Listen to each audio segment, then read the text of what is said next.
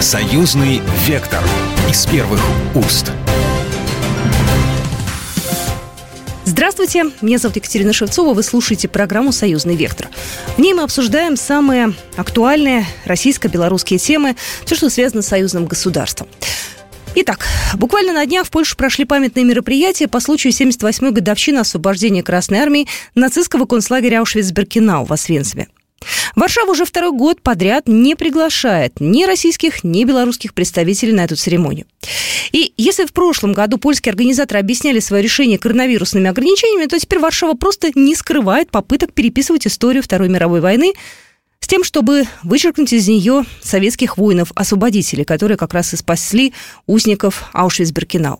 Нам никаких приглашений не приходило, рассказал посол России в Польше Сергей Андреев. По словам дипломата, уже второй год выступления послов России и Израиля не включают в программу. Российские дипломаты, к слову, самостоятельно чтут память узников фашистского концлагеря и павших в боях за его освобождение красноармейцев. Варшава не первый год пытается вымарывать историческую правду. Теперь уже неудобную память об освободителях напомнили в МИД России. На Смоленской площади, конечно же, отреагировали на этот поступок, раскритиковали подход польских властей к организации мероприятий по случаю очередной годовщины освобождения Освенцима. Я процитирую Марию Захарову, она написала об этом в своем телеграм-канале. В этом году, где представители государств-продолжателей СССР, чьи воины спасли мир от фашистской чумы на годовщину освобождения лагеря, не пригласили вовсе.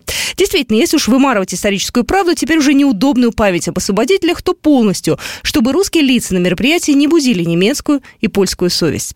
И сегодня мы поговорим в нашей программе о том, как Россия и Беларусь противостоять этому массовому, я не побоюсь этого слова, помешательству Европы, этой подлости Европы, и как не дать переписать историю. Сегодня с нами в эфире Михаил Юрьевич Мягков, научный директор Российского военно-исторического общества. Михаил Юрьевич, здравствуйте. Михаил Юрьевич, ну я так понимаю, что вся эта история, да, вся эта вот э, тема э, с вычеркиванием представителей России с памятных мероприятий. Она была, в общем-то, спланирована, все это готовилось давно. Это э, не стало для нас, как я понимаю, сюрпризом. Э, мы как-то могли к этому подготовиться, как-то, не знаю, реакцию заранее выстроить, что-то сделать? Ну, мы, конечно, должны были быть к этому готовы, ведь э, уже достаточно давно э, в Польше, в странах Прибалтики, на Украине были созданы так называемые институты национальной памяти ну, которые, по сути дела, в Польше, например, они даже обладали прокурорскими функциями, могли назначать ответственность за те или иные преступления. Ну, формировали историческую память э, в этих восточноевропейских государствах. Здесь роль и место Советского Союза как главной решающей силы в победе над нацизмом, она целенаправленно и методично она сбивалась с места, она э, ретушировалась, ну а сегодня она просто-напросто выбрасывается. Мы знаем, то, что, вот, например, Польша, ведь это уже в 2000-х годах начался снос памятников наших, э, осквернение памятников нашим бойцам. В 2010-х уже сносили памятники Черняховского и э, другие памятники советским бойцам, ну, под предлогом того, что это памятники коммунистического режима. Но сегодня маски сброшены, и сегодня Польша, как и другие прибалтийские страны, как другие европейские страны, говорят о том, что Россия агрессор, и им надо э, подвести вот такую параллельную черту, что э, раз сегодня Россия агрессор, значит она и всегда была агрессор. Всегда она зарилась на европейские государства, и, соответственно, Гитлер и Сталин это одно и то же, СССР, нацистская Германия это одно и то же. Создать образ врага, создать образ врага, включая вот эту историческую память, которая у них уже сформулирована, уже давно написана и в Польше, и на Украине, и в Прибалтике учебники, в которых ну, собственно, Красная Армия, она ставится на, в один ряд с вермахтом и даже войсками СС. И говорится об агрессивности. Все это в русле той геополитической линии, внешнеполитической линии, которую сегодня проводит э, Евросоюз, ну и Соединенные Штаты Америки в отношении России. Ну как можно допустим, э, было пригласить э, российскую делегацию, если сегодня Польша говорит о том, что мы пошлем танки «Абрамс» непосредственно для того, чтобы они воевали против России. Соответственно, Советский Союз э, никаким образом не будет, не должен быть причастен к освобождению не только э, концлагеря э, Освенцим, где в годы нацистского режима по разным оценкам от полутора до трех миллионов людей было загублено, расстреляно, удушено в газовых камерах. Ну, такого просто не может быть, исходя из той политики, которую сегодня проводит Польша. Каждый раз мы заявляем о том, что это прискорбно, то, что Польша, она не может так делать, и восточноевропейские, другие европейские страны не ошибаются. Но ведь а, никому до этого, до наших сегодня каких-то заявлений нашего МИДа, нашей общественности дела нет. А, включили совсем другие уже механизмы а, исторической памяти, в которые уже а, со стороны Евросоюза агрессивные. Фактически она идет в рамках а, войны, по сути дела, да, информационной войны, и э, той войны, которую сегодня мы фактически НАТО э, руками Украины развязала против нас, это фактически сегодня существует военное положение, и мы должны, э, моя точка зрения, ну, уже отрешиться вот от этих, э, скажем, просьб или требований в отношении Польши или там Прибалтики, э, знаков протеста. Нет, это сейчас их не проймет. Сегодня мы должны совершенно другую линию проводить, на мой взгляд, а, непосредственно польское государство в 30-е годы 20 века, а, о нем а, будет рассказана вся правда, которую, например, сегодня польские школьники не знают, сегодня не знает об этом польская общественность. Я имею в виду здесь то, что ну, вся фактически Европа Э, в годы нацистского режима ну, сотрудничал, сотрудничала с гитлеровской Германией и против нас воевал не отдельно, скажем так, вермахт, там, СС, немцы. Против нас воевали фактически все объединенные под фашистской свастикой государства, европейские государства. Да, и вот э, этот момент, этот момент мы должны подчеркивать, потому что он четко сегодня говорит о том, в каком положении очутилась наша страна сегодня. Ведь, по сути дела, повторяется то, что было вот в 41-45 годах. Нет, я просто пытаюсь понять, то есть нам надо попробовать убедить э, ту сторону, да, в том, что они внесли, э, так скажем, да, вклад э, в нацистскую Германию. Я просто пытаюсь понять, а можем ли мы играть на той поляне, потому что там-то люди тоже уже с какой-то своей вот, позиции, или попробовать все-таки стоит? Вот, вот именно то, что мы не должны играть на их поляне. Мы должны сегодня проводить четкую свою а, информационную линию. Но ну, фактически олигарх как олигарх, то есть на войне как на войне.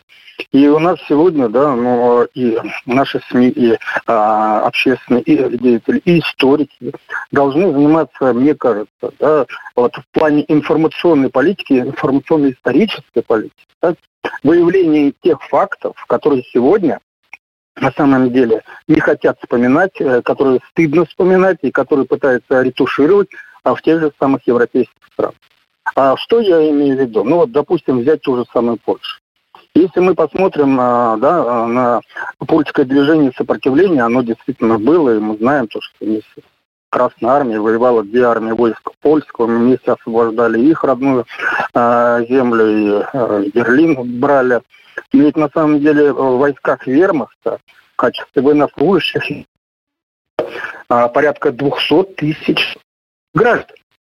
Вот этот факт почему-то э, стыдливо умалчивается сегодня в польской историографии. Но ведь это возможность сегодня, да, не только на нашей поляне, что называется, да, а в российском обществе, хотя и у нас мало кто об этом знает. Угу. Мы сегодня через все средства, через интернет, да, а, через а, различные документальные фильмы, да, средства массовой информации доводить эту информацию до тех польских, скажем так, польского обывателя, да, который думает, то, что на Востоке вечный агрессивный враг. Но когда ему скажут, ну, смотрите, что вы сами делали в годы Второй мировой войны. Когда мы говорим о, о, о, о концлагере, лагере смерти Аушвиц, ну, полностью сегодня забыли, да, сегодня если вот польского школьника спросить, а кто освобождал а, освенцим Аушвиц? Неужели он скажет ну, американцы? Многие, наверное, скажут. Да, американцы, американцы. да, ведь э, это серьезно, то, что вот э, опросы, которые проводятся сегодня в европейских стран, что в Франции, что в Германии, а что в Польше, они говорят о том, что победили в войне американцы, это около 80%. Хотя в 1945 году 80% э, и французов, да, и поляков, и американцев говорили, что победил Советский Союз. Вот как поменялось. Но ведь когда мы говорим о лагерях смерти, вот посмотрите, Э, концлагерь, лагерь смерти Собибор. В 1943 году там было поднято восстание наших заключенных.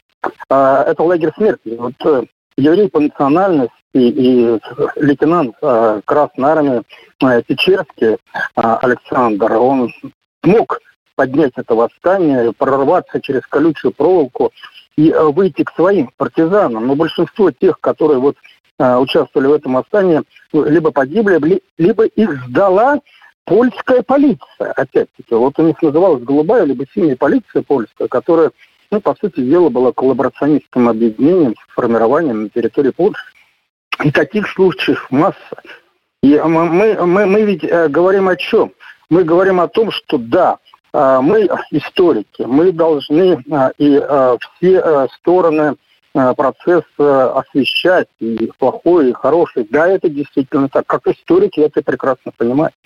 И как историк я знаю то, что э, дивизия именно Костюшка воевала на нашем фронте героически, равно как и э, эскадрилья Нормандия Неман, э, французская, равно как чехословацкий корпус, все это да. Ведь посмотрите, количество людей, которые Чехов, например, воевал на стороне немцев, сколько заводов да, вы, э, работало в Чехии, и ЧЗ, и Шкода, делали танки для немецкой армии, которые участвовали в московской битве. Еще раз хочу представить нашего сегодняшнего гостя. Михаил Мягков сегодня в студии. С нами в эфире научный директор Российского военно-исторического общества. Через пару минут мы продолжим. Союзный вектор из первых уст. Союзный вектор из первых уст. Я еще раз всех приветствую. Меня зовут Екатерина Шевцова. Это программа «Союзный вектор». И мы продолжаем наш разговор. Я напомню, что тема нашей сегодняшней программы – переписывание истории. Ну, а поводом к нашей дискуссии э, явилась новость о том, что в Польше на памятное мероприятие по случаю 78-й годовщины освобождения Красной Армии нацистского концлагеря Аушвиц-Биркенау в Освенциме не пригласили представителей России. И сегодня с нами в эфире Михаил Мягков, научный директор Российского военно-исторического общества. И буквально через несколько минут мы продолжим наш разговор, но перед этим я хотела рассказать еще об одном мероприятии, которое так или иначе связано с Холокостом, а, с теми памятными мероприятиями, которые проходили у нас здесь в России. В Музее Победы представили документальный фильм. Называется он «Никогда больше» про уникальную операцию времен Великой Отечественной. В основе этого фильма подвиг Николая Киселева, офицера Красной Армии, который в августе-октябре 42 года спас 280 18 еврейских жителей белорусской деревни Долгинова. Он вывел женщин, стариков и детей из фашистской оккупации за линию фронта. Отряд «Мстителей» из пяти бойцов-партизан во главе с Киселевым на протяжении почти полутора тысяч километров вел по лесам и болотам изнуренных и голодных людей, которых преследовали немцы. Этот фильм сняла режиссер из Башкирии Гульнас Галимулина, и она рассказала о том, как она узнала о герое, о Николае Киселеве, и почему она решила снять этот фильм. Я режиссер из Башкортостана, и, естественно, для меня темы, связанные с э, родиной, близки. Николай Киселев, уроженец Башкортостана, он там родился. И когда в Москве открыли а, небольшой сквер имени Киселева, тогда я узнала впервые об этом человеке и о его подвиге. А, стало интересно, что э, человек из провинции и в центре Москвы его сквер. На показе в Музее Победы была дочь Николая Киселева, Татьяна Киселева. И по ее словам, отец мало рассказывал про войну. То есть отдельные эпизоды, да. Потому что, во-первых, вот, ну, полный объем писем, которые угу. пришли от спасенных, это я уже потом в архиве обнаружила. Вообще ведь и приезжали угу. некоторые, встречались. То есть он не был забыт при жизни. Другой вопрос, что эта тема не была развита. Ну. Серьезная тема, тяжелая тема. И действительно никогда больше. Жители небольшого местечка Долгинова в Беларуси могли разделить судьбу 800 тысяч евреев Беларуси, погибших за годы войны. И журналисты иногда называют Киселева советским Шиндлером. Вот такая небольшая ремарка, да, такое противопоставление о том, как в России и Беларуси хранят историческую память и как нас пытаются из этой истории вычеркнуть за э, пределами России и Беларуси, нашего союзного государства, в частности, в Польше, в Германии и в других странах. Э, возвращаемся к нашему диалогу. Напомню, Михаил Мягков сегодня с нами, научный директор Российского военно-исторического общества. Знаете, меня вот пугает, на самом деле, когда вот нынешние 20-летние э, вот с такими слегка промытыми мозгами в школах, извините, где не всегда Великую Отечественную да? войну преподают, преподают так, как это надо в некоторых элитных да. школах. Вот лично я даже знаю. Да, да. Абсолютно верно. Ну, вот здесь, конечно, комплекс. Мы, мы опоздали уже, да, мы вот вот этот э, поезд, да, ну, слава богу, конечно, у нас ноги быстрые, мы догоним. И Россия не раз э, доказывала то, что э, долго запрягает, но быстрее. Мы должны сегодня вести именно вот такую пропаганду, да, я именно говорю пропаганду. Мы не должны здесь стесняться. И э, именно сегодня те факты необходимы, жизненно необходимые для нашего общества, и для нашей армии, которые сегодня воюют на Донбассе. Э, эти факты преступного поведения а, тех или иных европейских а, лидеров, а, вооруженных сил, общественных деятелей, партий, ну, в конце концов, да, это, это, это то, что сегодня необходимо и нужно. Они создали из нас образ врага. Мы действительно сегодня должны полностью перестроить вот эту нашу а, пропаганду а, непосредственно Э, специальной военной операции. Во-первых, это вот единый учебник, который по истории, который сегодня вот разрабатывается и будет в ближайшее время создан, а, э, лучшие авторы работают, там лучшая иллюстрация будет, там будет э, детальная выверенная программа. Я сейчас не буду э, здесь все подробно описывать, это Министерство просвещения плотную конкретно этим а, занимается вместе с помощником президента Российской Федерации Владимиром Мединским, который возглавляет вот эту группу рабочих. Все это так. А, но мы должны сегодня а, вот в нашем молодом поколении не только а, в стенах школы, не только учебника, да, ведь целые программы для, должны для учителей быть специально. Э, переподготовка учителей. Это тоже должно быть, потому что многие учителя сегодня тоже сами растерялись. Я вот сам был свидетелем, когда а, еще в феврале вот прошлого года, в начале СВО, многие учителя просто не знали, что говорить и как слава богу, вели вот эти уроки по понедельникам а, разговоры о важном. Я тоже во многих из них сейчас участвую, и мы подготовлены специальные лекции даже для этого, потому что здесь э, комплексный процесс, и э, вот этот процесс обучения должен выходить за рамки э, школьного класса, за стены школы. Здесь и выставки, здесь и музеи, здесь и разговоры с людьми, а, в том числе, которые прибывают э, со стороны специальной военной операции, да, фронтовики, скажем так. Это все должно быть четко налажено. И э, должно работать все общество. Ну и, конечно, вы посмотрите, многие блогеры сегодня убежали. Да?